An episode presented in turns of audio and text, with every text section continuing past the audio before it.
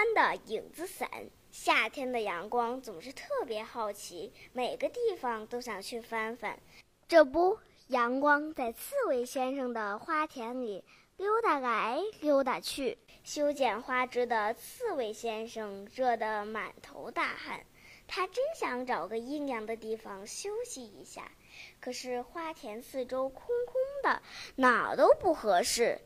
刺猬先生，你过来。阿欢路过花田，看到这几个的刺猬先生，开口招呼：“你坐在我的影子里歇会儿。”阿欢指了指自己的影子：“太好了！”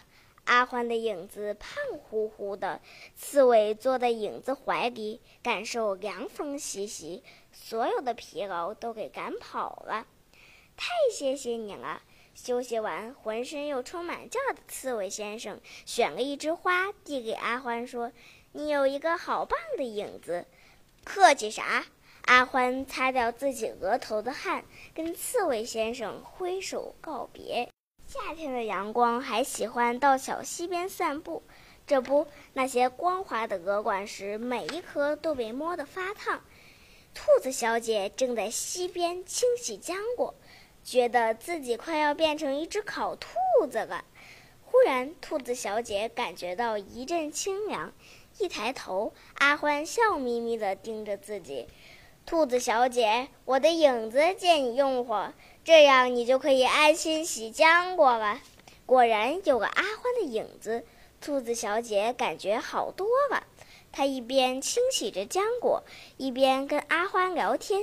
洗完了所有的浆果，兔子小姐选了一个最大的，递给晒红了脸的阿欢。太谢谢你了！阿欢用溪水洗了一把脸，跟兔子小姐告别。夏天的阳光还常常到沙滩上转悠，这不，一望无边的沙滩都让阳光镀上了一层金色。灰鼠弟弟正在沙滩上堆城堡，一个个漂亮的城堡出现了。这时候，灰鼠弟弟多想也躲到一个城堡中去休息一会儿呀。咦，愿望好像实现了，因为他觉得自己像突然进了城堡一样清凉。灰鼠弟弟，让我的影子陪你一起堆城堡吧。阿欢笑眯眯地对他说。你堆的城堡好特别，我太喜欢了。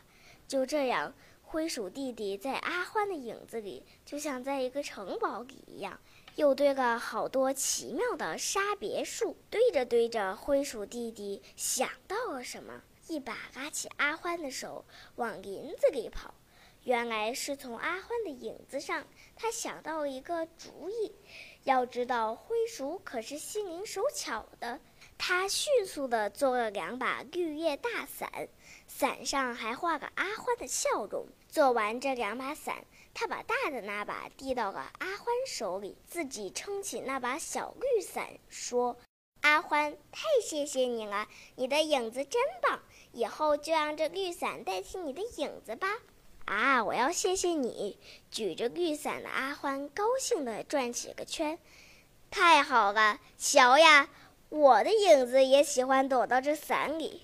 灰鼠做的这种绿叶伞在林子里流行起来，每个小伙伴都该对灰鼠说：“嗨，我也想买一把阿欢的影子伞。”是的，夏天的阳光再淘气也没事儿，因为现在大家都有了阿欢的影子伞。